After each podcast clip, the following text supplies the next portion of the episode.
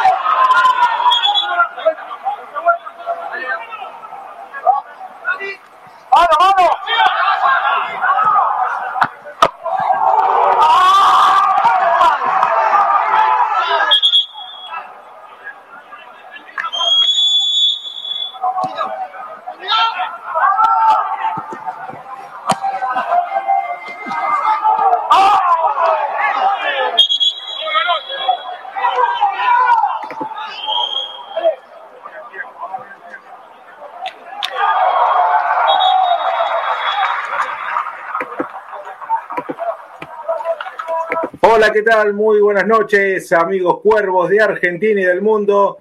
Bienvenidos a un nuevo programa de Pasión por el Ciclón. Como siempre, el placer que estén junto a nosotros. Un nuevo martes, 4 de mayo, arrancando un nuevo mes de este año 2021. Y lo arrancamos de una manera especial, porque San Lorenzo y nosotros estamos en un sube y baja de emociones, porque tenemos partidos buenos, partidos malos, ganamos, perdemos, pero ha llegado eh, el momento decisivo para ver de qué está hecho este San Lorenzo, porque tenemos un partido importante entre semanas, que ahora lo vamos a hablar. Venimos de una victoria, lo mismo que pasó ante River. Venimos de una victoria y después la presentación por Copa Internacional no fue la mejor. Esperemos que esta vez San Lorenzo haya cambiado la página y sea algo totalmente diferente. Y después lo del domingo, yo creo que ahí sí tenemos eh, como para analizar y hablar de lo que puede llegar a pasar este San Lorenzo, que no lo quiero decir, pero casi que la tiene con, cocinada la clasificación, pero no, no, no, no quiero tentar a la suerte porque después no, no, me van a tildar de mufa. Pero vamos a, voy a pasar a saludar a los chicos primero. Ante todo, Flor, ¿cómo te va? Buenas noches. ¿Qué tal, Juanpi? ¿Cómo te va? Los compañeros, a la gente del otro lado. La verdad que sí. Esto es San Lorenzo, ¿no? Eh, un equipo irregular que te hace festejar los fines de semana, pero después durante la semana te pega un golpe de realidad como para que te acuerdes que no es tampoco algo confiable, un equipo sólido. Así que lamentablemente es lo que estamos viendo muy seguido. Claro, claro, sin lugar a dudas este San Lorenzo que todavía no sabemos a qué quiere jugar o, qué, cuál es el, rumbo que quiere, que quiere seguir. Eh, Juan Ignacio Simoni, ¿cómo le va? ¿Cómo anda? ¿Cómo anda Juanpi? ¿Cómo andan todos? ¿Todo bien? Bien, tranquilo, tranquilo por ahora. Esperemos que, seguir así. Me animaría a decir que el partido con Godoy Cruz fue el que más me gustó en la era de Above. Ah, eh, sos, eh, sos arriesgado. Sí, el que más me gustó a mí. Bueno, ahora, ahora, ahora vamos a ir analizando un poquito de todo porque hubo, hubo muchas cosas para, para, para analizar del partido. Eh, pero claramente, antes de, meternos de lleno, quiero presentar al, relator de Pasión por el Ciclón, creo que una de las voces por excelencia de los medios partidarios de San Lorenzo, al señor Bruno Vargas. Brunito, ¿cómo te va? Buenas noches, Juan, y buenas noches a todo el pueblo sanlorencista. Voy a coincidir con lo que estaban diciendo, ¿eh? Fue uno de los partidos que más me gustó de la era de Diego Dabove. Bueno, a ver, eh, a mí me gustó si, si terminaba los minutos, al minuto 70. Pero bueno, ahora, ahora, ahora, vamos a, desmenuzar todo. Hernán Sanz, ¿cómo le va? ¿Cómo, ¿Cómo está, amigo? ¿Bien? Buenas noches, Juan. Bueno, lo mismo para Flor, para Juan, para Bruno y bueno, y toda la gente que nos sigue en esto que es pasión por el ciclón. eh, un clásico ya de los martes a las 21 horas, siempre con la previa, ¿no? De lo que puede pasar en Copa y también con el post partido, ¿no? Del fin de semana que queda todavía cerquita y fresco eh, para seguir analizando. Eh, también creo que es un ni, ¿no? Me gustó y no me gustó. San Lorenzo de Almagro ante Godoy Cruz. hay cosas positivas siempre para rescatar y bueno, desde ya los tres puntos pero creo que todavía es un equipo que le falta mucho, ¿no? En lo conceptual, como para poder lograr ese equilibrio, digamos, en el que uno pueda decir, eh, me gusta cómo juega San Lorenzo. Claro, creo, creo que vos, Hernán, diste la tecla. San Lorenzo es un ni. Ni te sorprende, ni te ilusiona. Porque tiene, como, como dije al principio, ¿no? Tiene partidos muy buenos o partidos que uno espera que eh, San Lorenzo no, no, se, no consiga los tres puntos, como fue en el partido contra River, y llegar con un envión anímico a un partido como era por Copa Sudamericana, y la verdad, tener una imagen pálida, algo, se, se notó un equipo totalmente desdibujado y no coincide lo que vemos en un, en un certamen con el otro. Y creo que San Lorenzo tiene que hacer más hincapié en lo que es Copa Internacional, que eso es lo que vamos a hablar un ratito, porque ya el jueves tenemos un nuevo partido, creo yo, a mi entender, determinante para San Lorenzo en Copa Sudamericana. Determinante ante un rival sumamente inferior y esto lo marcamos siempre. A San Lorenzo, ser más que el rival, le juega en contra. Más allá de que jugamos de local, que por el torneo local, eh, a ver, San Lorenzo en las últimas seis presentaciones consiguió, ustedes sepan, me corregí si me equivoco, pero consiguió cuatro victorias, no lleva esta, este, este, mismo, este mismo camino por Copa Internacional y que es lo que debería buscar el día jueves. Pero hablando del partido con Godoy Cruz, y mientras los escuchaba a ustedes, y seguramente la gente también del otro lado que puede opinar a través de nuestro, de nuestro Twitter, arroba Pepe nos pueden encontrar ahí, o si no, en el YouTube de San Lorenzo Redes, nos buscan, estamos saliendo en vivo por ahí, todos los canales de difusión, como también deltamedios.com o ppciclón.com.ar, que es nuestra página de internet.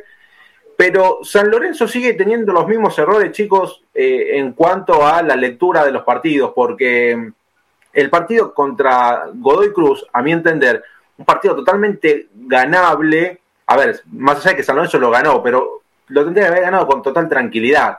Más allá del, del penal errado por, por Ángel Romero, que luego vamos a hablar de la mala suerte que tiene San Lorenzo, eh, lo digo por si hay un caído del Catre, eh, con el COVID positivo de Ángel, pero eh, luego del gol, de, perdón, del penal que no pudo concretar, que para mí sobró el paraguayo, San Lorenzo terminó decayendo y hasta pudo haber sufrido el empate si no fuese por que tenemos, creo yo, creo yo, uno de los mejores arqueros de los últimos tiempos de San Lorenzo, más allá del título que nos ha dado por Copa Libertadores, uno de los artífices, creo que ya no, hay palabras para, para Torrico, eh, pero San Lorenzo podría haber eh, ya quedado fuera del campeonato en un partido que era muy, muy fácil para, llevarse los tres puntos, o mejor dicho, quedarse con los tres puntos en casa. Chicos, ¿ustedes cómo, cómo vieron el, andar de San Lorenzo durante el partido? Para mí fue de mayor a menor, y esto es lo que creo Diego Dabove no le encuentra la vuelta. No, no, no, hace varios partidos que no podemos encontrar un rendimiento que pueda durar por lo menos 90 minutos. No pido más que eso, un solo partido que no suframos. Ya sé que San Lorenzo, si no se sufre, no es San Lorenzo, pero ya está, muchachos, ya tenemos 20 partidos en el lomo. Tenemos que por lo menos tener una idea concreta. Terminar un partido con el arco en cero y sin sufrir. No sé cómo lo vieron ustedes, Flor. Sí, a ver, la verdad que esto le pasó muchas veces a San Lorenzo, me parece que no es nada nuevo ver que se va desmoronando de a poco en un partido, que coincido era totalmente hable eh, Godoy Cruz, la verdad que especialmente en el primer tiempo casi ni siquiera lo atacó, este, jugaba replegado y San Lorenzo jugó muy bien ese primer tiempo, creo que fue de lo mejor que mostró el equipo de Davo hasta ahora ese primer tiempo, con Ángel, con Oscar, con Ramírez, los tres eh, que me parece que son los principales a veces que le dan vida al equipo. Cuando ellos están bien se nota y se nota mucho, se nota eh, en lo que generan también en sus compañeros, cuando el equipo empieza a generar juego, cuando tiene la pelota. Estaba haciendo todo bien en el primer tiempo San Lorenzo, tuvo varias ocasiones de gol también. Eh, después no, no sabemos qué pasó, que siempre le pasa lo mismo, por eso digo, no es nada nuevo ver esto. Se va cayendo, se cae de a poco, le empieza a dar la pelota al rival, le empieza a ceder espacios, Así, obviamente, el rival empieza a animarse, empieza a encontrarle lugares por donde entrarle a la defensa de San Lorenzo y ahí es cuando empieza a sufrir, obvio. Me parece que eh, por eso también digo que te queda esa sensación de bronca que está bien, si bien San Lorenzo ganó, te queda la sensación de decir por qué, por qué sufrir tanto para poder ganarle a un rival que además es inferior, a ver, no era tampoco un River, por así decirlo, un equipo que vos sabés que te va a hacer partido.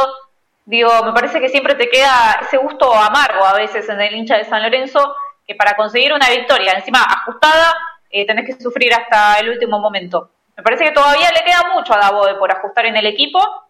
Obviamente que con una victoria se hace más fácil trabajar, pero eh, falta mucho por ajustar y encima justamente el jueves ya tiene partido por Copa Sudamericana con muchas bajas, siguen mucho los cambios obligados también en San Lorenzo, ahora con este esta noticia de último momento de Ángel también, encima justo de Ángel Romero, que es uno de los puntos altos del equipo. Digo, eh, son varias, varios los puntos que va a tener que ver la BOE para ver justamente cómo va a plantear el, el, partido del jueves, porque no se puede dar más el lujo de seguir regalando minutos, no te digo ni siquiera partidos, minutos en la Sudamericana. Ya me parece que bastante error fue muy grave haber regalado los dos partidos que ya pasaron. Yo no sé si va a tener mucha, mucha más vida, no sé si va a tener mucho más margen de error.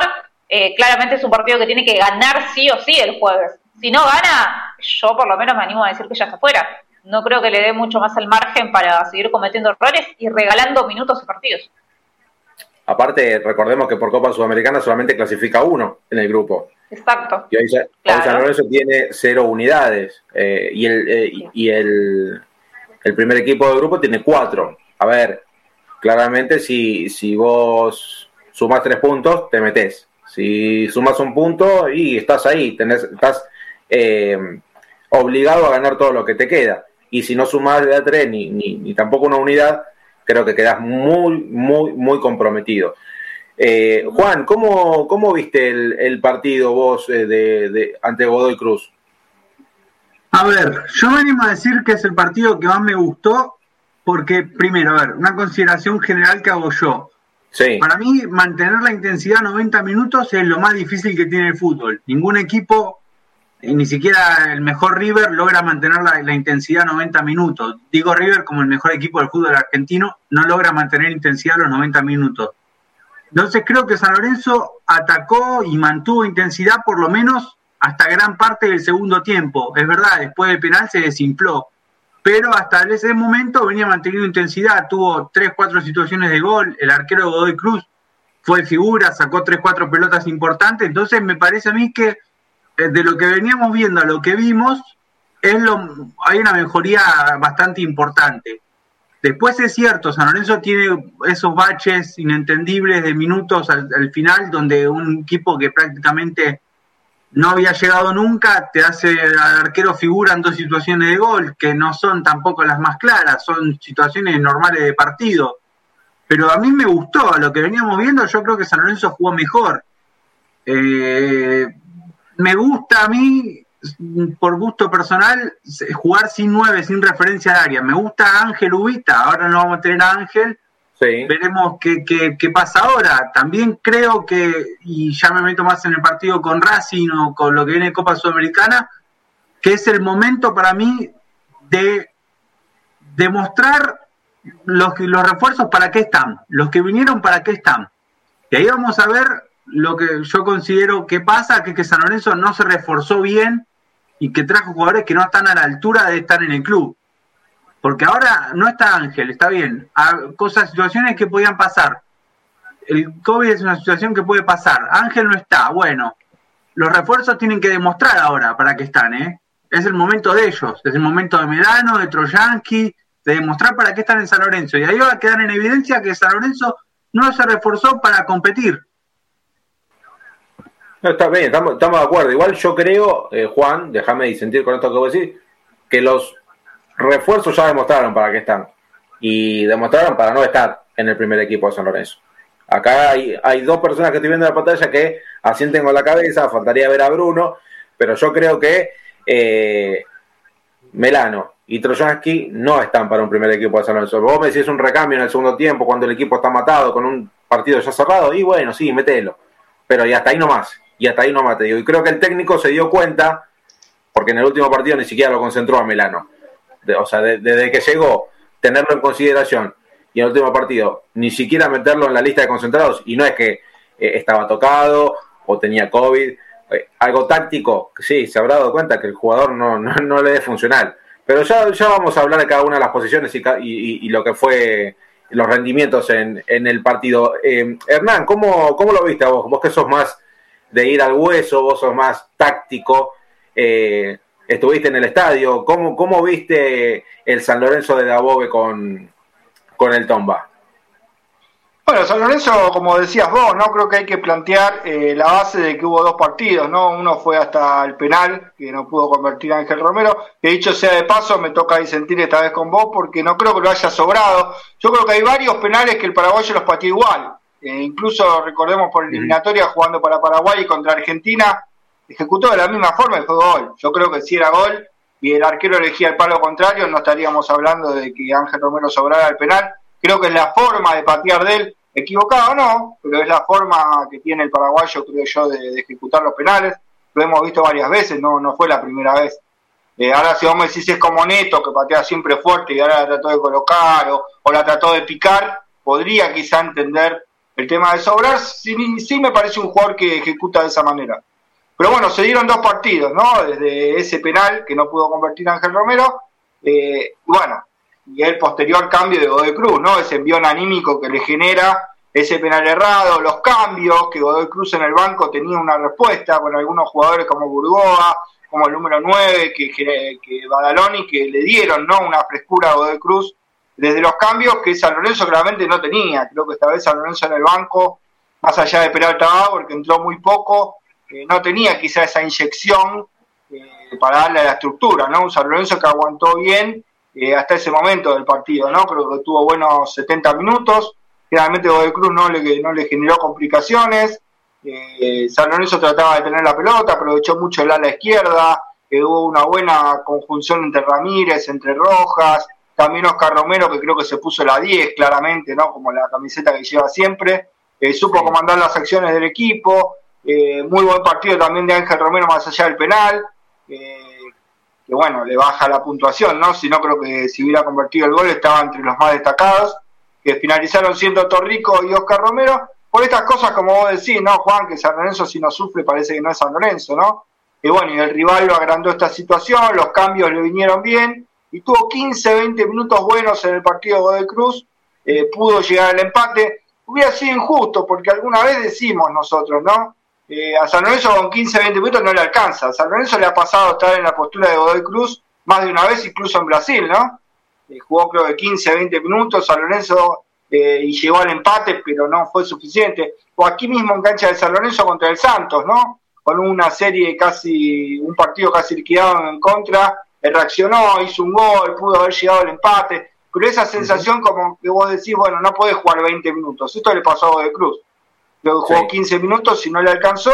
Y estuvo bien, fue justo la victoria de San Lorenzo, que trabajó durante mayor parte del partido, 70 minutos, eh, no sé si un poquito más también. Eh, trabajó el partido y lo supo llevar hacia su lugar, sacó una ventaja que pudo ser mayor y bueno, después la tuvo que soportar al final por estas cosas que tiene el fútbol, pero bueno, creo que, que si bien le faltó mucho, creo yo, en la concepción del juego a San Lorenzo, eh, para hacer ese equipo sólido, digamos, que, pudiera plasmar un resultado más favorable. Estuvo bien, fue un buen partido del equipo de Dagobe eh, y una victoria justa, más allá de, las manos salvadoras de Torrico, ¿no? Y estas atajadas a las que nos tiene acostumbrados, eh, que rompen con las leyes de la física, digo yo, ¿no? las atajadas de Torrico. Aparte, ¿cómo, cómo hago un, paréntesis y ahora voy con Bruno, pero cómo, cómo está Torrico más allá de los reflejos, las piernas, cómo está como para volver sobre el paso, porque ya había pasado la jugada, la pelota entraba, la pelota entraba, y cómo el tipo se, recupera y mete el cachetazo Salvador que después pega en el palo, y gracias a Dios. 41 años. Claro. Chicos, 41 años tiene Torrico y se levantó del suelo para sacar esa pelota. Yo llego a hacer lo que hace Torrico, me tienen que sacrificar, a ver. Eh, es increíble. la verdad, no, es increíble. Yo no, no, no, no, no, recuerdo arquero con 41 años que tenga la vigencia que tiene Torrico. La verdad que lo de, Torrico que es, creo que es la muestra del profesionalismo en toda su esencia, ¿no? Eh, un tipo que se repuso más allá de la edad, un tipo que cuando todos se van a la casa a la tarde va a entrenar en doble turno, que la gente lo sepa, va a entrenar en doble turno cuando los demás se van a la casa, eh, se repuso de lesiones, se va de vacaciones, se lleva un arco, se lleva gente que le patee, eh, además practica centros que no eran su fuerte y hoy está muy bien en el tema de los centros Torrico. Creo que es la clara y la viva muestra de un profesional en toda su esencia eh, que más allá de la edad puede seguir creciendo porque se lo propone y porque tiene, eh, tiene esas ganas, ¿no? Y ese, esa fortaleza para lucharla y bueno, creo que vence eso, vence el calendario, ¿no? Sin lugar a dudas. Brunito, ¿cómo, cómo viste vos el, el, partido, el, el, equipo, el rendimiento? Vos que más que nosotros tenemos dos ojos, vos tenés que tener cuatro, que sos el relator de la transmisión. ¿Cómo viste el equipo de Dabove? Yo coincido en casi todo lo que estaban diciendo ustedes. Lo primero, Juanpi, déjame coincidir con vos al 100% de que Troyansky y Melano yo no lo quiero ver, pero ni en el 11, ni de recambio, ni en el banco, ni nada. Ya, ya está, ya demostró que, que para San Lorenzo tranquilamente no están. Y después lo del partido, yo creo que San Lorenzo en el primer tiempo, si se iba ganando por diferencia de dos goles, yo creo que nadie hubiese dicho nada y que estaba sumamente perfecto. Y después lo del segundo tiempo, creo que le termina pasando lo que le pasó en todos los segundos tiempos de la era Dabove, menos en Brasil, que le leen bien el partido, que le ganan con los cambios, porque siempre los técnicos rivales nos leen bien el, partido y con los cambios nos terminan complicando. Creo que el punto que marcó y que separó el partido termina siendo el penal errado por Ángel Romero, porque si lo hacía el partido se terminaba ahí y lo erró y creo que ahí San sí empezó a caer, se agrandó un poco a Godé Cruz y por suerte estaba Torrico. A ver, acá coincido, coincido con el tema de los cambios. El pelado Méndez eh, lo leyó muy bien, necesitó un volante, metió un volante cuando eh, Godoy Cruz se hizo dueño de la pelota, necesitó gente por las bandas, metió y le salió, le salió muy bien. Y San Lorenzo lo sufrió mucho, más que nada en defensa, chicos. Vamos a ir, ya hablamos de Torrico, creo que ya no hay más palabras para hablar de Cóndor, vamos a hablar de la defensa, porque eh, por un lado tuvimos al Tucu Salazar, que es un jugador que corre más rápido de lo que va la pelota. O sea, me encanta cómo el, tipo va, pero le, está faltando muchísimo, muchísimo eh, en la marca. Se nota que claramente todo este parate que tuvo, porque recordemos que ahora en junio se vence su contrato, no sabemos qué será de, de, la, de la, continuidad de, Salazar. Eh, a ver, lo ponen porque no tiene, no tiene a, a Gino Peruzzi con COVID positivo de la semana pasada. Eh, el Yacaré Herrera que venía de un largo parate también por COVID y era el titular, se caía de Maduro, un jugador que no te da mucha mucha satisfacción por, por la banda derecha, no así como Gabriel Rojas, que volvió a tener un buen partido, creo que lo mejor de la defensa de San Lorenzo, y la, pareja de centrales que de arriba te saca todo, de arriba te saca todo porque son perros de presa, pero abajo eh, para salir jugando con los pies, mamita querida. O sea, si le damos la pelota a un jugador del mismo equipo es un golazo, muchachos, pero eh, errar un metro, un, pase a menos dos metros o no poder salir jugando abajo con tranquilidad es algo que al equipo le duele mucho y eso también se dio cuenta Godoy Cruz cuando, cuando empezó a, venirse contra el arco de Torrico. La defensa de San Lorenzo es un flan y creo que por ese lado Godoy todavía no le encontró la vuelta al armado del equipo. La defensa para mí es uno de los puntos con San Lorenzo. Para ustedes, como, como en el partido, más que nada de, los centrales, ¿no? Que creo que es la parte de la columna vertebral que de, un equipo que si vos lo tenés bien, el equipo está perfecto, pero sigue sufriendo San Lorenzo. Bueno, el tema de los centrales, Juan, creo que es, como vos decís, no fuertes en el juego aéreo y les cuesta cuando tienen que enfrentar delanteros rápidos, ¿no? y quedan muchos espacios entre la línea del medio y el arco de San Lorenzo de Almagro.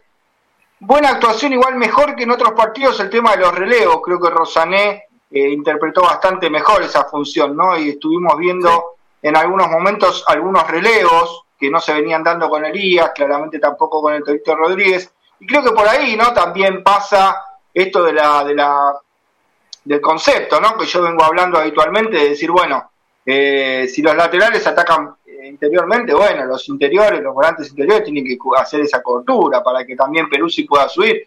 Es muy, es muy habitual decir, y, pero Peruzzi se va al ataque y después la espalda, bueno, pero cualquier lateral que es de ataque necesita esas coberturas, ¿no? Claramente se ve incluso en partidos europeos, Eh, el campeonato pasado con Soso justamente era Menossi, ¿no? El interior por ese lugar, que era el encargado de meterse, y hacer las coberturas, y eso no sucedía.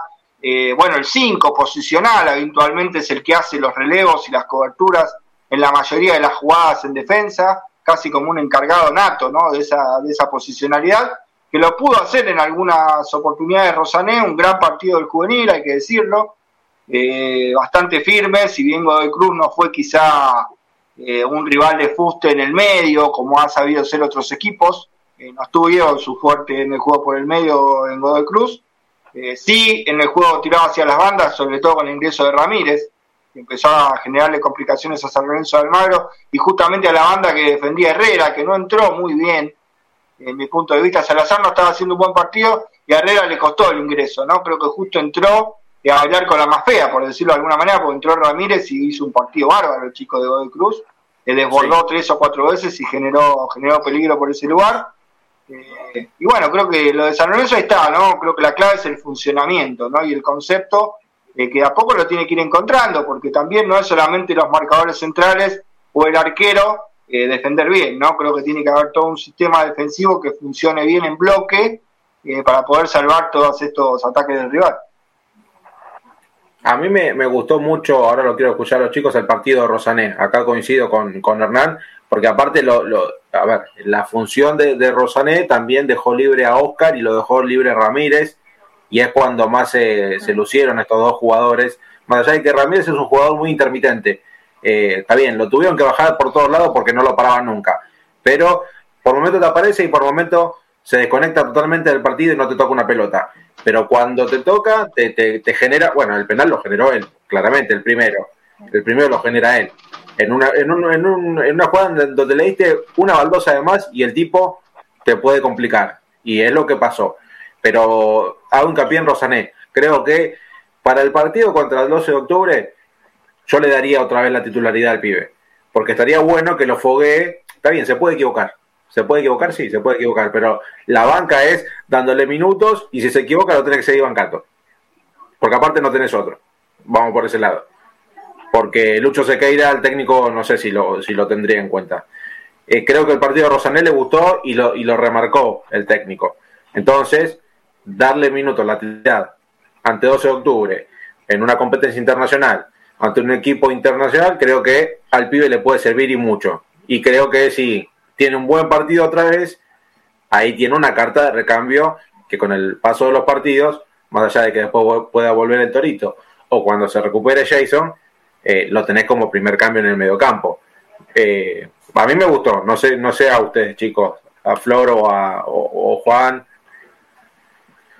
Sí, a mí por lo menos sí, también me gustó, me gustó Rosané la verdad que sí, tuvo un buen partido el chico y sí, coincido en que obviamente tenés que darle confianza, tenés que darle rodaje. Eh, además, igual en mitad de cancha tampoco es que tenés, a ver, grandes recambios y no, no es que juega Rosané en lugar de una gran baja. Digamos que la verdad es, de lo mejor prácticamente que hay en mitad de cancha.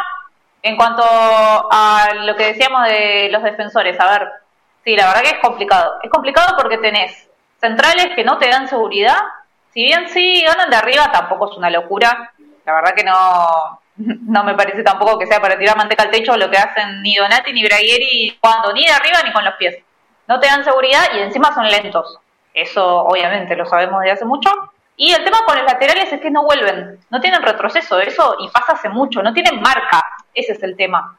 Digo, nos pasó, le pasó a San Lorenzo desde que está Pitón, que Pitón nunca pudo fortalecer esa parte, la parte defensiva justamente. Pasa o pasaba muy bien porque últimamente está en un nivel muy bajo, pero en su mejor momento recuerdo que pasaba muy bien el ataque, era casi un delantero más, lo veías metido en el área prácticamente, pero a la hora de devolverse le complicaba muchísimo, le falta mucha marca y le pasa prácticamente lo mismo a todos. Creo que el que está mejor en ese sentido es Rojas podemos decir, pero después tanto a Salazar como a Perú, sí que por ahí está empezando a mejorar un poco, eh, tanto a, Herrera, digo, a todos les pasa más o menos lo mismo. Es el problema con las marcas, se mandan mucho al ataque, pero en la parte defensiva te dejan a veces esos huecos que obviamente te complican. Sí, sí, sin lugar a dudas. Y eso es lo que, lo que sufre, lo que sufre mucho San Lorenzo, más que nada el retroceso. Eh, Juancito. A ver, yo creo que, que mm, faltaría como reconocer cuáles son los defectos que tiene el equipo, ¿no? Eh, esto lo digo como si fuera el técnico, ¿no? Reconocer qué, defectos tiene. Bueno, está bien, es un equipo que va a dejar espacios, que tiene centrales que, no, son precisamente dúctiles jugando con los pies. ¿Cuál es el fuerte? Bueno, el juego aéreo. Bueno, vamos a obligar al rival de alguna forma a generar un sistema defensivo que obligue al rival a tirar centro. No, no, trabajemos en, potenciar lo que sí tenemos, porque sabemos que en qué, falla el equipo. Bueno, justamente busquemos la alternativa para que no se note eso en la cancha. Y San Lorenzo no, no, como que no reconoce sus errores, sino que más bien juega y, y, que pase lo que pase. Y si nos atacan, y bueno, quedemos expuestos, que queden espacios. A mí, mí me gustó el partido de Rosané, me parece que hizo las coberturas un poco mejor, que, que se nota que es un jugador que juega en esa posición, que no es un invento, porque tanto Jalil Elías como, como Doctorito mm, Rodríguez son un invento jugando de 5, ninguno de los dos es 5. Entonces, me parece que con un 5 nato se nota la diferencia, se ve un poco más de, de, claridad en, ese aspecto, pero hay que reconocer para qué está San Lorenzo, cómo, cómo querés jugar, qué, qué, qué facetas del juego se van a, ver más claras, qué, qué efectos se van a potenciar, qué... hay que buscarle la vuelta, porque si no vamos a sufrir siempre. Bueno, acá, antes de, pasar con, Bruno que nos dé su, parecer, bueno, la gente también está, está participando a través de, YouTube, hay muchos mensajes, agradecemos a todos los que nos están viendo en vivo, que pongan de dónde son, así le mandamos un saludo si quieren, eh, así ya de paso también lo, lo, mencionamos, Ángel Robaldo, como siempre, un fiel oyente, nos saluda, Julián Domínguez también nos manda un gran saludo, buenas noches para todos ustedes.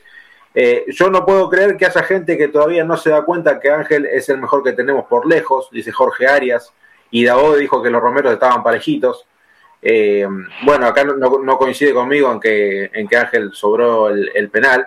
Yo para mí lo sigo manteniendo. Para mí es fuerte al medio y arrancarle la cabeza al arquero. Más si estabas 1 a 0, pero no nos vamos a poner a discutir por un penal. Ganamos, que lo importante, creo que el penal decoraba eh, un partido Ángel de 9, 8, 9 puntos el penal creo que terminó, terminó bueno, dando ah. un, un, puntito menos al rendimiento del jugador, que la verdad eh, tuvo un partido grande. Siempre que la tocó, fue una de riesgo, sí. Creo que, creo que interpretando al oyente lo que te quiere decir es, ah, vos hablas de la ejecución, yo coincido, creo que era para patear fuerte al medio pero el tema de la característica del jugador eh, nunca patea así Ángel Romero, entonces que lo haya pateado de la forma que lo patea siempre no sería sobrar, quizás sea una ejecución eh, no correcta para el momento del partido, una ejecución que quizá no era la, más acertada, pero, pero sobrar creo que es otra cosa, porque sobrar es ir más allá de lo que podés dar, por ejemplo, eso haber ido a picar el penal, eh, o algo así, digamos, pero Ángel Romero lo ejecuta siempre así. Ahora, si ejecutaría siempre fuerte al medio y ahora lo hubiera hecho con ese saltito, como decían algunos, que tiene que ver con un paso más de carrera para ver si el arquero se juega, esa sería la, la, concepción de, de, carrera de Ángel Romero, y lo ha hecho más de una vez, por eso creo que la palabra sobrar por ahí no sería la correcta. Sí coincido que quizá era para otra ejecución en el momento del partido, ¿no? De tratar de asegurarlo o ejecutarlo más contra un palo y más fuerte o al medio, como para no dejarle tantas chances al arquero paraguayo, que además es un, buen arquero, Spinola. Sí, sí, sí, sí, la verdad que sí me sorprendió el paraguayo. Igual después del, repiqueteo de Vareiro que la colgó en el, techo del arco, eh, no creo que haya un jugador que haya sobrado más un penal que, que Vareiro, por el amor de Dios. Ahí está, te iba a decir eso, sobrar fue lo que hizo Vareiro en aquel penal.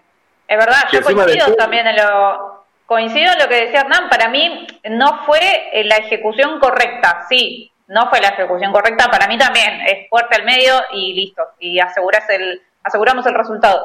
Pero no creo que la actitud haya sido de, sobrar, sí, lo, de Vareiro, me, acordé de eso también. Bueno, me quedaba por, por escuchar a Bruno. ¿Qué te pareció el partido Rosané y el equipo de mitad de cancha hacia adelante, Brunito? Creo que Rosané mostró que tiene que ser el 5 de San Lorenzo. Creo que con minutos y con como vos estabas diciendo, a ver, empezar a ponerlo en competencias internacionales, partidos importantes, creo que eso le va a venir bien también a él para generar minutos, para ganar experiencia y de acá a un futuro ser el cinco titular del equipo. Y después otra cosa que destaco a nivel global y de Dabove, creo que de una vez por todas, pesa los niveles, terminó de encontrar la formación ideal. Creo que en el medio con tres número cinco y dejarlo suelto a Oscar de, de número 10, creo que ese es donde San Lorenzo está mostrando y va a mostrar un mejor nivel a nivel colectivo y, y con dos puntas como son Ubita y Ángel, me imagino a Di Santo entrando después por Ubita cuando vuelva, pero creo que esta es la formación que de ahora en más tiene que poner Dabove y que San Lorenzo siga sosteniendo de acá a futuro. Bueno, ahí quiero, quiero hacer un parate con un apellido con, que nombró Bruno, Ubita Fernández.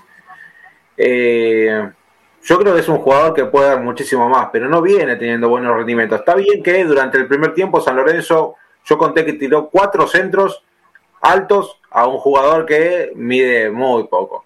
Lo están matando. Pero está bien, generó, generó muy pillo el segundo penal, eh, adelantándose a la marca de, del defensor, pero no, termina de explotar. Eh, otro jugador que decayó muchísimo su nivel. Bueno, yo creo que tiene que ver, Juan, con lo que hablábamos la otra vez, ¿no? Creo que Ubita es un jugador fuerte cuando ataca espacios, ¿no? Y no quizá sí. tanto en la fricción, en ir contra los centrales, quizá no es tan fuerte tampoco en el uno contra uno, si bien tiene buen pie. Creo que es un delantero eh, quizá para un momento en el que se puedan atacar espacios. Por ejemplo, fue ideal para él el partido con River, porque River juega muy adelantado y él tenía espacios, digamos, para poder atacar. Eh, y ahí se ve la mejor versión de Ubita quizá en un San Lorenzo protagonista está más a lo mejor para una segunda etapa, ¿no? Para entrar de contra. Eh, es un jugador interesante, coincido, pero quizá para otro tipo de, esquemas, ¿no? Igual creo que, bueno, hoy sin Ángel Romero, creo que, bueno, lo sigo bancando y lo sigo poniendo eh, por encima de otros jugadores. Y creo que ahí, por ahí está la ventaja de San Lorenzo respecto del jueves y el domingo, ¿no? Creo que para este jueves, eh, para enfrentar a 12 de octubre, va a tener más variantes, va a tener más variantes por la vuelta de Gatoni, por la vuelta de Julián Palacio, por la vuelta también de, bueno, de José de Becci, que, se recuperó también, de Herrera, eh, de Peralta Bauer, que ahora por el tema del contrato que vos dabas la primicia, eh, que pareciera que va a arreglar contrato, entró, de hecho el otro día jugó, y creo que es una buena alternativa, ¿no? Y tal cual, ¿no? Melano y Troyaski, como se hablaba al principio, eh, si no creo que con 12 de octubre eh, poner un equipo que tenga que ver con eso, ¿no? Yo me la juego con Ubita y Peralta en la delantera o con Peralta en el tanque Díaz, eh, quizá Oscar en el primer tiempo y si San Lorenzo logra un resultado, después sí darle una oportunidad nuevamente a Martegani para mostrarse en la segunda etapa y resguardar a Oscar para el partido clave del domingo. Eh, y el domingo, bueno, también, porque el domingo quizá Di Santo y Gordillo sí se sumen el domingo y no el pasado mañana ante 12 de octubre entonces creo que San Lorenzo lo bueno que tiene, si bien eh, tiene que hacer cambios claramente, porque bueno, no puede poner los dos equipos eh, tan seguidos, ¿no? Y bueno, por el tema de, la, de las ventajas físicas, eh, tiene la ventaja de que recupera muchos soldados, ¿no? De cara a lo que es el encuentro con 12 de octubre y con Racing el domingo definitorio, ¿no? Ya definido domingo a las 14.30. Acá eh, un mensaje de Marcelo Alejandro Micaeli. Dice, ¿quién puede ser el reemplazante de Ángel Romero? Yo apostaría a... a bueno, Yo lo pongo a Peralta. A Peralta Bauer, sí. Junto con Ubita. O claro, Peralta Ubita, o puede ser que si lo querés guardar a Ubita con Racing para que juegue con Di Santo, podés poner a Peralta y al Tanque Díaz tranquilamente, con Oscar como lanzador, ¿no? Como para tener un jugador atrás de experiencia que eh, le acercara la pelota, o Oscar o Ramírez, uno de los dos creo que tiene que jugar sí o sí en la parte creativa de San Lorenzo. Después otra de las claves de Rosané Juan que me olvidaba es no dejarlo solo en el, en el medio, o sea, tener una especie de rueda de auxilio tirado a la derecha como jugó el otro día Elías, no sí. alguien que le complemente también en la marca, tampoco dejarlo tan solo, por ejemplo, Rosané solo con Ramírez o Oscar arriba, como ha sabido también hacer Dabove, creo que esto no, no, no, le es beneficioso ¿no? al juvenil, creo que también el rendimiento de él eh, es importante colocarle también otro jugador que, que, le pueda ayudar. Es más, pensando a futuro, eh, con un 4-2-3-1 o con un 4-3-1-2, eh, al lado de Gordillo me gustaría mucho, ¿no? El chico de Rosané creo que podría crecer y bastante con un jugador de experiencia como es el colombiano. Ese es el tema, Gordillo. ¿Para cuándo está? Para, para el jueves no, nos olvidamos de Gordillo, no, no llega el jueves. El domingo. El jueves va al banco, según, según dijo Dagoe, puede ir al banco el jueves y por eso quizá podría estar sumando el, el domingo minutos. Quizás sería hoy Elías eh, Rosané para el partido con 12 de octubre y después, bueno, o Elías o Rosané con Gordillo para el partido con Racing. Y bueno, también está la vuelta de Julián Palacios, o sea que lo que tiene de bueno, justamente más allá de lo malo de la baja de Ángel Romero, es que quedan menos jugadores ¿no? en el camino. Creo que ahora quedan Ángel Romero, Peruzzi eh, y Isabela como lesionados y el Torito nada más. Y en los partidos anteriores tenía muchas más bajas. Sí, bueno, pasó en el partido con, con Godoy Cruz. Solamente tenías a Martegani como volante en el banco y no tenías otra variante. Es todo bueno. No, por, eso muchas, muchas bajas. Casos positivos, por, por, por lesión. Eh, y ahora es, bueno que para el partido por Copa eh, tengas más variantes y, y, puedas jugar un poquito más, dependiendo de cómo se te presente el partido. Yo creo que San Lorenzo, desde el minuto cero, tiene que salir a ganarlo, como siempre te debería hacer. Ante, primero porque lo necesitabas por, por los puntos. Segundo, que no, a ver, 12 de octubre creo que se fundó hace un par de años solamente. No, no, no conozco el, el escudo, vale, lo conocí otro día porque estuve haciendo los graphs para la transmisión eh, pero si no, si lo buscas en Google, no aparece sin escudo, es una cosa de loco. Eh, y creo que, San Lorenzo tiene que, imponerse y hasta ganar por goleada, me atrevo me atrevería a decir. Con Guachipato pensamos lo mismo. Sí, pero esto es San Lorenzo, muchachos, así que creo que, estamos, estamos en, un empuje importante. Sí. Es que, a ver, no, digo, como pensar, y sí, siempre vamos a pensar lo mismo porque es lo que debería hacer, lo que debería pasar. Después, claro, la cosa se te puede complicar, puedes tener, no sé, una mala noche, una mala tarde, mm, no sé, te salen mal las cosas, pero de entrada en los papeles, si decimos cómo debería encarar el partido, sí, estoy de acuerdo, tiene que salir, pero tiene que salir desde el minuto uno a buscar el resultado. Aparte que no te queda otra, como dije hace un rato, para mí una derrota ya te condena directamente. Tiene que salir a buscar el resultado, encontrarlo y asegurarlo lo antes posible obviamente para que no tengas que eh, pensar en el desgaste de los 90 minutos. Si te puedes asegurar el resultado a los 40, supongamos, o por lo menos a los 10 del segundo tiempo ya te puedas relajar, muchísimo mejor. También pensando obviamente más que nada en la parte física, para que Daud pueda eh, meter variantes, pensando en el domingo que tenés otro partido clave, es importantísimo el partido ante Racing, eh, y también pensando, como decíamos, en, por ejemplo, en la baja de Ángel, que le va a significar mucho al, equipo, esperemos que no lo extrañe, obviamente. Sí, sin duda, San Lorenzo se tiene que ir al, descanso con una buena ventaja y, cuidar el segundo tiempo rendimientos y darle rodaje a, otros jugadores para, para, bueno, para cuidar piezas para, para el partido del domingo. Eh, acá dice, hola, hola, soy Juan, nuevo oyente, buen directo chicos, gracias Juan por estar ahí. Eh, Ángel Robaldo dice, Ubita no dio un paso bien, no entiendo eh, juro que no entiendo. La verdad que, bueno, sí, a ver, eh, como todo jugador puede tener buenos partidos, como también puede tener malos partidos. Acá lo decía Hernán, contra River tuvo un gran partido y a ver le, le, tocó tener una de las malas. Pero bueno, ojalá que, mejore y que Diego Adobe lo pueda tener en cuenta porque claramente es un jugador que, te da mucho. Eh, Ubita es un jugador de segundo tiempo, dice Julián Domínguez. Eh, Jorge Arias dice, va a parecer una disparatada lo que voy a decir, pero para mí lo que tiene que poner el entrenador es a Pitón de delantero por izquierda, ya que, tiene, ya que no tiene marca. ¿Cómo lo ven a ustedes a Pitón de, delantero por izquierda? Eh, creo que podría andar, eh, te lo decía hace un rato. Más allá de, la marca o no de Pitón, creo que el otro día, eh, no quiero entrar en algo que, que sea muy peyorativo, ¿no? Pero creo que lo de Pitón el otro día tuvo más que ver con la falta de, compromiso, con las pocas ganas que tenía de jugar que sus condiciones. Porque yo creo que un jugador en una posición se puede sentir incómodo. Vos, por ejemplo, te doy un ejemplo. Eh, podés decirle en un momento del partido porque echaron al 4, che, Juli, jugamos de 4 a Juli Palacio. Claramente no es 4 y no se va a sentir cómodo. Pero vos ves que persigue al rival, ¿viste? Y va y está en partido, intenta y da lo mejor de sí. Entonces vos decís, bueno, en una posición que no era la, la acorde a su juego, trató de dar algo. Bueno, Pitón claramente no es volante. Nadie está diciendo que entró en su posición. Pero tenía unas ganas de no jugar, claramente, el lateral de San Lorenzo, que eso creo que, que hace que más allá de que lo coloque en su posición, otra, si no tiene esa energía inicial y esas ganas de jugar, va a ser difícil que rinda. aquí Alejandro también nos dejó un mensaje, Alejandro Schwarzman, perdón si leí mal tu apellido, pero es complicado. Hoy el reemplazante natural de Ángel era Matías Palacios, gracias a dirigentes por malvender el futuro de San Lorenzo.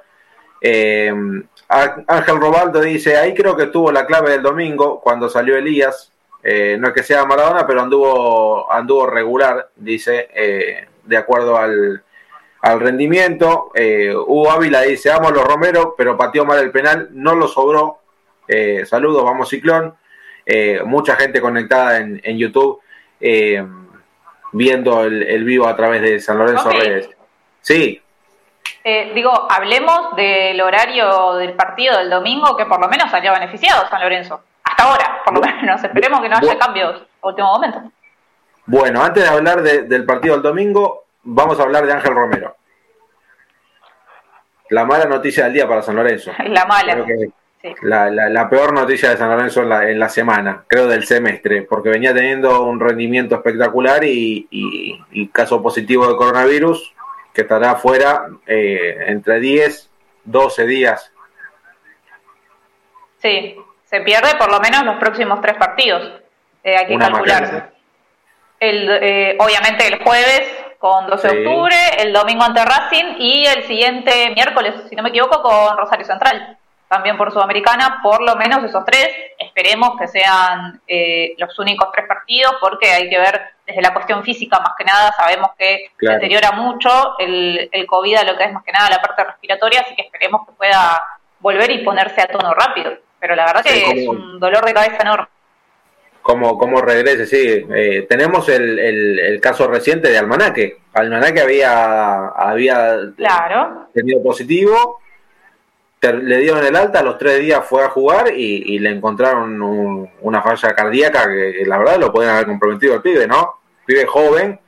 Eh, y bueno, esto creo que es un algo reciente que también, bueno, claramente son jugadores profesionales, tanto en el caso de Almanaque como también en el caso de Ángel, que van a estar seguidos muy de cerca médicamente durante toda la semana. Pero recordemos, cronológicamente, a la mañana eh, eh, a través de Conmebol, que son los testeos que le hacen previo a los partidos, le realizaron los testeos rápidos. Uno dio positivo y el segundo dio negativo. Por eso fueron directamente al PCR para descartar algún falso positivo, lo que terminó arrojando positivo. Así que eh, pronta recuperación para Ángel. Por favor, vuelve pronto que, necesitamos esa, esa magia que, le da. Eh, Vamos a hablar entonces del partido del domingo. Eh, los, pedidos de acá de Flor, vamos, eh, ya, hay, día, hora y árbitro.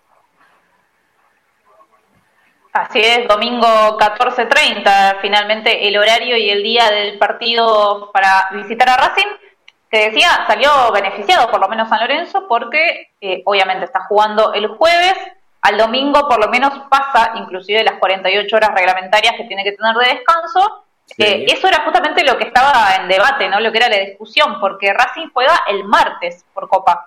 Entonces ahí estaba el debate de horario para que ninguno de los dos equipos tenga más eh, descanso que el otro, vamos a decir. Así que por lo menos es un punto medio y eh, la verdad que le vino bien a San Lorenzo porque después recordemos que después del domingo juega, como decía, el miércoles. Ahí se te empiezan a juntar, obviamente, los partidos, pocos días de descanso en el medio, partidos importantes, además partidos claves tanto el del domingo por la clasificación como es Copa Sudamericana que estamos hablando, que San Lorenzo no se puede dar el lujo de perder ningún punto más, yo creo que ni siquiera un empate puede sacar en los próximos partidos que le quedan, eh, así que la verdad que le vino bien por lo menos el horario y que sea temprano. Juanpi. Sí, Brunito. Si querés tengo unos datos del árbitro del partido del fin de semana. ¿Cómo no? A ver, si son positivos, vamos a decirlo. Si son negativos, igual, a ver, negativo tengo que nos ganamos en la cancha de Racing hace rato hace rato. No habremos ido a comprar pizza, ¿no? No habremos ido a comprar ah, pizza. A mí me gusta la de mozzarella sin, sin ningún condimento ni nada, pero no sé, ojalá que no. Mira, Darío Herrera nos dirigió 21 veces. Ganamos 8, empatamos 4 mm. y perdimos 9. Mm, parejito, parejito Darío. podría haber sido peor. Podría haber sido peor. Eh, eh, Darío Herrera es de, de A o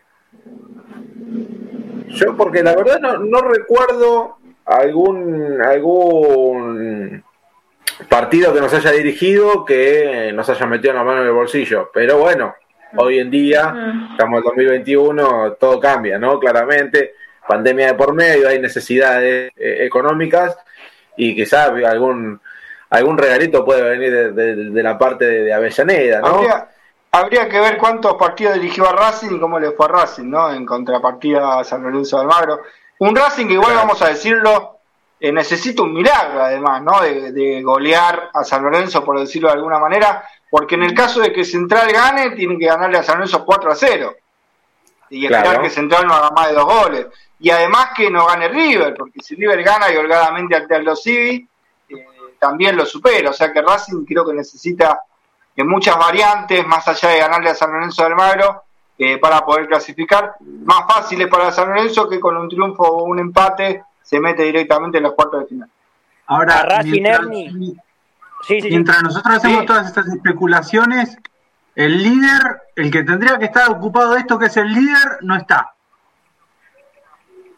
No, el que está, está, está Instagrameando. Está instagrameando, claro. Han subido algunas historias, ¿no? En el día de ayer. Sí, subió, ¿cómo no? repita, todo tiene un final. Ese, mucho. Eso, ese tipo de mensajes como que hay que soltar y ese tipo de cosas que me imagino por qué lado pueden venir. Pero Bruno, ¿te da la estadística de Racing? Sí, 13 veces lo dirigió a Racing. Racing ganó 3, empató 4 y perdió 6. El último partido que lo dirigió a Racing fue la final 5 a 0 que pierde con River. Ah, bueno, estamos bien. Eso, es dato. No, no, igual yo no me, hoy no me confío, no me confío de nadie, ¿eh? no, ni de mi propia sombra me, confío. Pero bueno, a ver, eh, los números son equitativos. Para, para, el lado de Racing no son favorables, para el lado de San Lorenzo es medio parejito. Eh, hay que ver cómo, cómo, cómo sale el partido. A priori, uno le tenía miedo a un Vigliano, le tenía miedo a un Lustó. Bueno, sí. no sé qué puede pasar con Herrera, pero no es de los árbitros que uno a priori podía tener eh, más desconfianza, ¿no? Claro, eh, Darío Herrera va a estar acompañado por Diego Bonfá, Juan Manuel Vázquez y Jorge Broggi como cuarto árbitro. Ya está la, la terna, ya está el día y el horario, solamente resta que San Lorenzo eh, gane. Yo creo para, para no sufrir sobresalto tenés que ganar tranquilo, con el 1 a 0 me conformo. Atención porque si, si, si Racing eh, no gana o tiene un mal partido, puede ser también la salida de Pisi. Porque estaba, está Juan Antonio, está muy mal, y ya hay un nombre en Racing, también esto no es eh, pasión por la cadena ni nada por el estilo, pero estuve leyendo que Mohamed está, es el principal candidato. Eh, además, se rumorea que Racing, el Racing pase lo que pase con el partido que tiene por Copa, eh, puede ser despedido igual Pisi. Yo, yo leí gana, puede ser que, es el último día, sí. Claro, sí, sí. Sí, eh, si mañana saca un buen resultado, probablemente me dijeron que dirija contra San Lorenzo. De lo contrario, ya tienen acordado de palabra un pacto de caballeros que sí no sacan un buen resultado mañana, recién de contrato, se va Juan Antonio y ya tienen arreglado con Mohamed. Pero bueno, eh, ojalá que mañana le vaya muy mal y que lleguen sin técnico al partido del domingo y que el que esté sentado, ya sea interino o Mohamed o quien sea, también el estreno le vaya mal y que San Lorenzo gane y, nos podamos clasificar tranquilamente a la siguiente zona. Que hoy, hoy con este resultado, ¿a quién nos estaríamos enfrentando? ¿Está eso ya? A Boca. A Boca. Hermoso. Es el partido que yo quiero jugar. es, Boca o Talleres lo más seguro, ¿no? Boca o Talleres son las dos alternativas más seguras. Dame Boca, yo quiero jugar ese partido. Si vos me decís ahora, yo dame Talleres. No, dame Talleres. Yo te digo, yo, yo te digo a Juan, Juan una cosa, dame Boca si no clasifica River. Mira lo que te voy a decir. Ah, porque si clasifica River, siempre están buscando el super clásico y es un problema eso también. Y bueno, pero sería lindo. Se, ¿Qué sería lindo? ¿Un superclásico o con Boca? no, con Boca, con Boca, superclásico no me importa. No, pero a mí a Boca, a mí a Boca dámelo en la final. A mí a Boca con Boca y en la cancha de Boca encima si nos cruzamos ahora. Mejor, dámelo en la cancha de Boca también. Bueno, ¿qué, qué, qué mejor panorama que ese? Sí, pasa que ahí se te mezcla, se te mezcla la realidad futbolística, si decís desde el presente, si te conviene, si querés cruzarte con Boca, y obviamente la parte del hincha, la parte de termo, diríamos, en la cancha de, obviamente, si el hincha quiere cruzarse con Boca, yo quiero, creo que si lo preguntamos ahora en YouTube, y sí, la mayoría de los hinchas va a decir sí, que le encantaría un cruce con Boca, como se había dado ese posible cruce en Copa Libertadores, y era también lo que te daba más deseo todavía de que San Lorenzo pase de, fase, que entre el grupo. El, el equipo Juan para, para enfrentar a 12 de octubre lo para mañana el entrenador. Pero tiene algo en la cabeza ya. Ya tiene algo en la cabeza. Tiene, sí, sé que tiene pelos en la cabeza, pero el equipo está, ya lo, tiene de memoria, porque yo le tengo miedo a Bobe, ya te digo. ¿eh? No, eh, yo creo que de Torrico no sale el arco, claramente. Claro. Eh, Donati y Braguiri van a ser los centrales porque Gatoni recién, digamos, arranca y no sé si lo va a colocar en, ante 12 de octubre. En el lateral tiene la duda Salazar o el Chico Herrera. En el lateral izquierdo también hay una duda, Pitón o, o, Rojas. Y después en mitad de cancha para arriba lo mejor que tiene va a poner la voz. Y a ver, yo si vos me das, me das esas dos dudas, voy con Herrera por la derecha y voy por Roja por la izquierda. Porque... Sí, es lo mejor que puedes poner. Es lo, mejor que tiene. Es lo mejor que tiene. En cuanto a rendimiento, es lo mejor que tiene.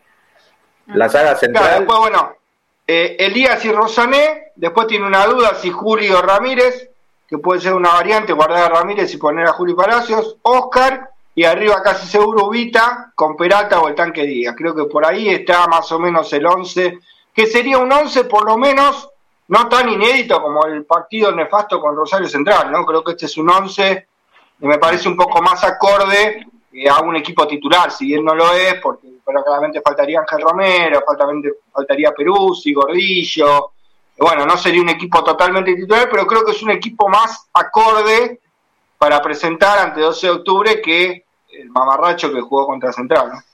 Ahora, ¿Di Santo no está para sumar minutos?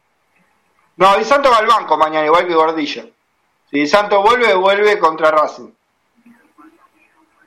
Y Gordillo también, si volvería, volvería contra Racing. Claro, con Racing. Por eso ahí ya tenés un panorama, por ejemplo, si ahora juegan Ubita y Peralta, podés poner por ahí o Ubita y el tanque Díaz y ponés a Peralta y a Franco Di Santo para jugar con Racing.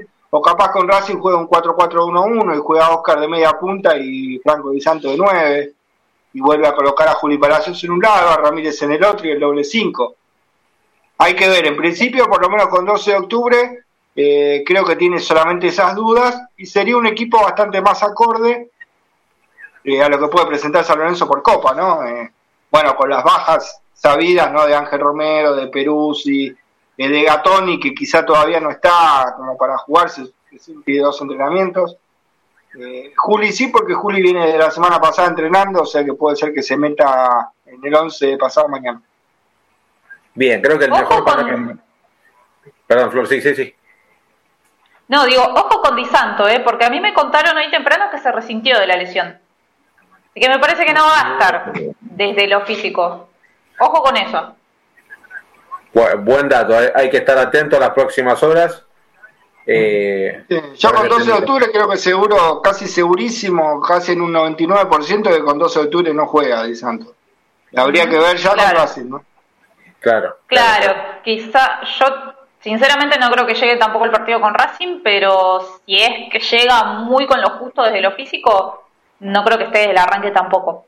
Eh, como digo, me llegó el dato, me contaron que se resintió y que no llegaría. No, no, la verdad que no, no está llevando bien en los tiempos de recuperación que pensaban el tema de la lesión.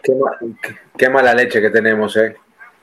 sí. eh cuando llegó Jason, 40 minutos afuera. Eh, ahora Franco, cuando parecía que ya estaba, vuelve a resentirse. Ahora lo de Ángel. Y son piezas importantes. No, y Juli Palacios también, Juan, porque Juli Palacios en un momento que venían levantada y creo que se había ganado la titularidad y era uno de los objetos más destacados, por decirlo de alguna manera, y vino a la lesión ¿no? de Juli Palacios, que fue una, una baja muy sensible para San Lorenzo porque estaba, estaba en un buen momento el juvenil.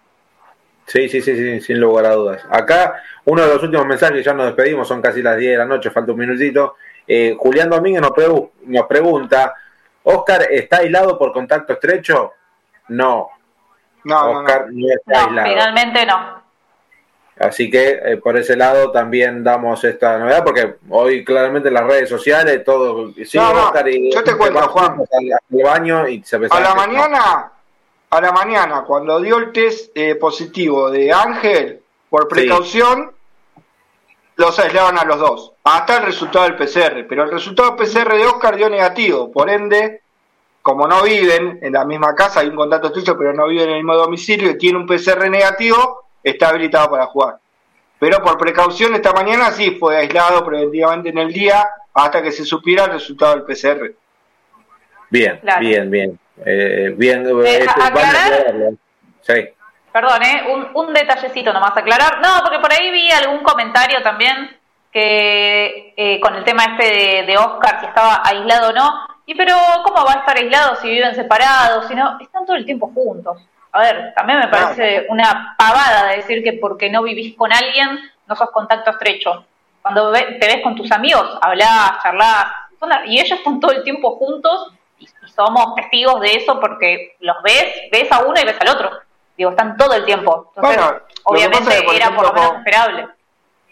Por ejemplo, con Perú sí se dio que jugó eh, y a los dos días dio resultado positivo. O sea, si lo tomás por el lado protocolar, tendrían que estar aislados todos, porque todos estuvieron entrenando con él. Pero digamos, la perspectiva que se toma en este caso son los PCR constantes. Entonces, si bien puede haber un contacto eh, directo entre las partes, si el PCR da negativo, se sigue adelante con, la utilización de los jugadores, si no habría que separar claramente a todo el plantel, ¿no? Entonces nadie jugaría, eh, sería imposible que continuara el fútbol. Claramente. Bueno chicos, eh, 22 horas, 10 de la noche, placer como siempre estar aquí con ustedes, gracias Bruno por estar ahí, ¿eh? Muchas gracias a vos Juanpi, gran saludo para todos. Eh, Hernancito, muchas gracias. No, por favor, gracias a ustedes. Y bueno, estamos desde el jueves en una nueva transmisión del hincha. Eh, bueno, para, para, seguir las acciones de 12 de octubre San Lorenzo, mejor dicho, San Lorenzo 12 de octubre, a partir de las 21 por Delta Medio, por pasión por el ciclón.com.ar, bueno, y todas las redes de San Lorenzo Redes, Florencia Sublana, y bueno, eh, todo lo que la gente habitualmente nos viene siguiendo y agradecer una vez más. Así que bueno, por mi parte hasta el jueves.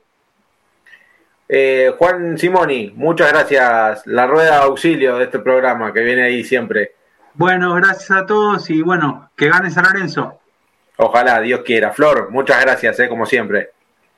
Gracias, Juanpi. Un abrazo para todos, para la gente del otro lado también. Y déjame rápido mandarle un fuerte abrazo y un saludo a Maxi Berardo, nuestro relator en equipo desafío, que afortunadamente se está recuperando. Tenemos muy buenas noticias en los últimos días. Así que esperamos pronto tenerlo de nuevo con nosotros. Así es, así es. Fuerza, fuerza Maxi que vamos a salir y, ojalá pronto lo, tengamos ahí en el nuevo gasómetro. También un saludo a Axel que estuve hablando con él el día domingo. Eh, así que también recuperado recién de COVID. Fuerte abrazo para él también. Y agradecemos, como siempre, a todos por estar del otro lado. Ramiro Briñoli en la operación técnica de Delta Medios. Pueden escucharnos a través de deltamedios.com Mañana eh, podrán encontrar este mismo programa en Spotify, nos encuentran también en Delta Medios y lo pueden ver en YouTube nuevamente o si no en nuestra página, eh, perdón, en nuestro perfil de Twitter. Les agradecemos como siempre, un placer y que gane San Lorenzo. Buenas noches.